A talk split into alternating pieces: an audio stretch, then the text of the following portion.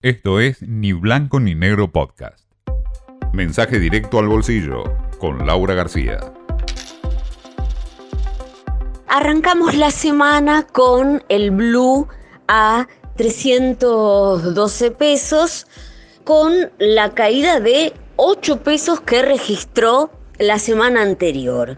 Algo que se atribuye en el mercado a la implementación de este programa del dólar soja segunda parte.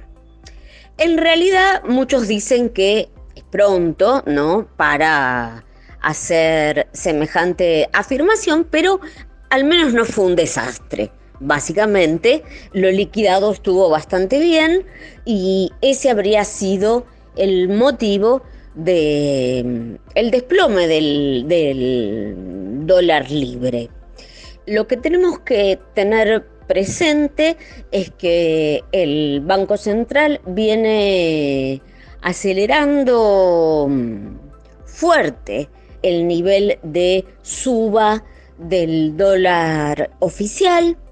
6,6 en noviembre le ganó a la inflación y está aprovechando también ahora con el dólar soja para también mantener este ritmo bastante más acelerado ¿no? de, de devaluación.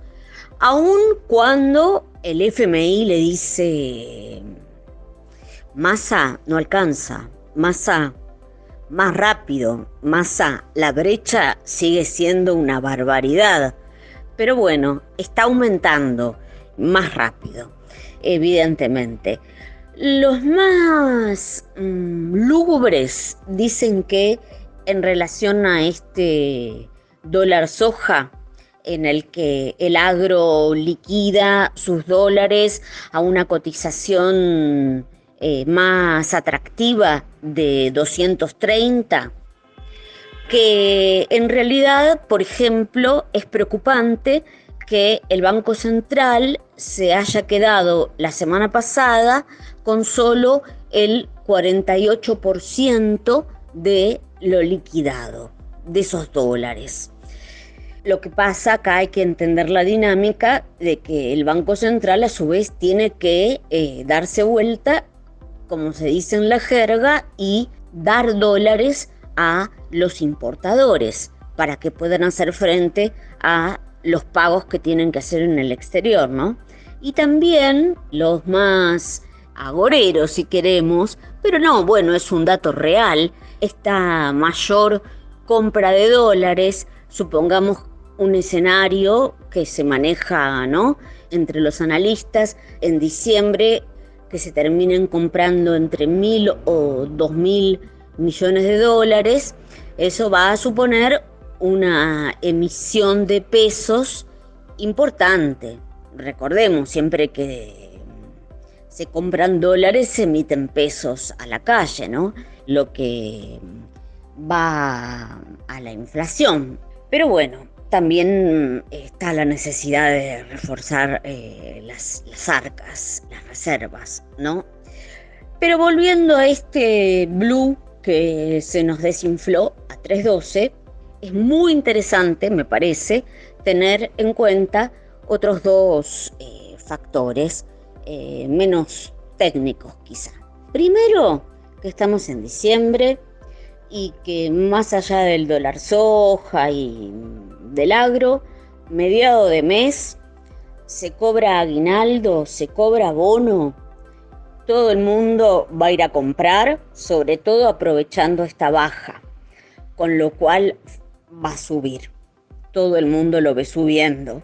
Es un comportamiento típico, estacional.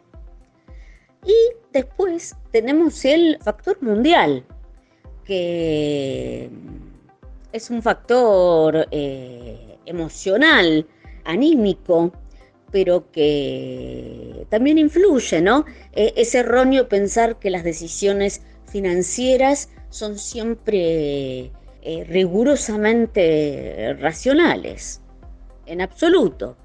Si Argentina mm, gana el dólar está tranquilo, incluso baja. Ahora un revés, una, eh, una oleada contra Argentina, una eh, eh, Argentina fuera del mundial, lo, que, lo que se les ocurra, ¿ustedes creen que no va a impactar en el dólar? Se buscarán otras explicaciones, pero hay, digo, la, mirada sobre el futuro de la gestión y el futuro de la propia del propio devenir económico está teñido también por, por estas cuestiones. Así que esperemos que nos vaya bien y lleguemos eh, muy lejos. Esto fue Ni Blanco ni Negro Podcast.